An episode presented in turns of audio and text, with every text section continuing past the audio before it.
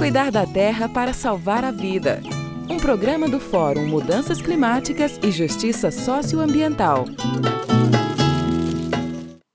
O perigo do esquecimento. Está chovendo tanto que parece quase absurdo falar em crise hídrica, em secas. Será que as notícias sobre as mudanças climáticas não são um exagero ou uma mentira?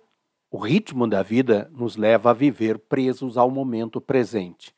Assim como nos revoltamos com a morte violenta de negros, mas temos dificuldades de dar-nos conta de que somos uma sociedade com história assentada sobre a violência assassina da escravidão, e pior, que continuamos praticando a escravidão em muitas formas de discriminação, negação de direitos, práticas de violência, prisões e assassinatos por suspeitas racistas, da mesma forma, esquecemos do que aconteceu com o clima antes do momento atual. E os que têm interesse que não sejam enfrentadas as causas das mudanças climáticas usam e abusam desse esquecimento, levando-nos a fugir da realidade em movimento. Vale lembrar que enquanto a região sudeste sofre com enchentes, a região sul do nosso país continua sofrendo por causa de uma seca que está causando grandes prejuízos à produção agrícola e racionamento de água em cidades.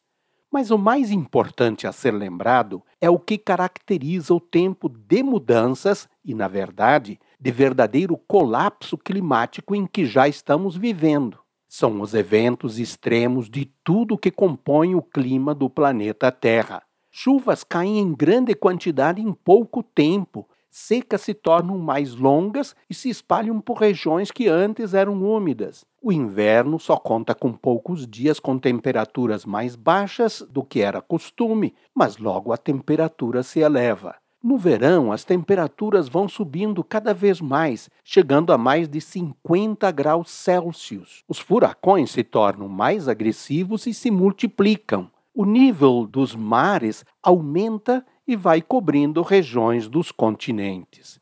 Resumindo, não podemos esquecer nunca que o colapso climático tem sua história.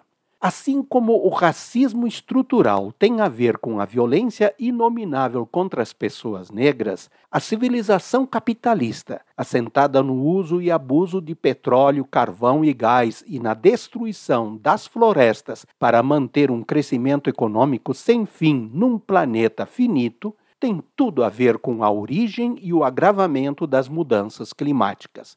Ivo Poleto, do Fórum Mudanças Climáticas e Justiça Socioambiental.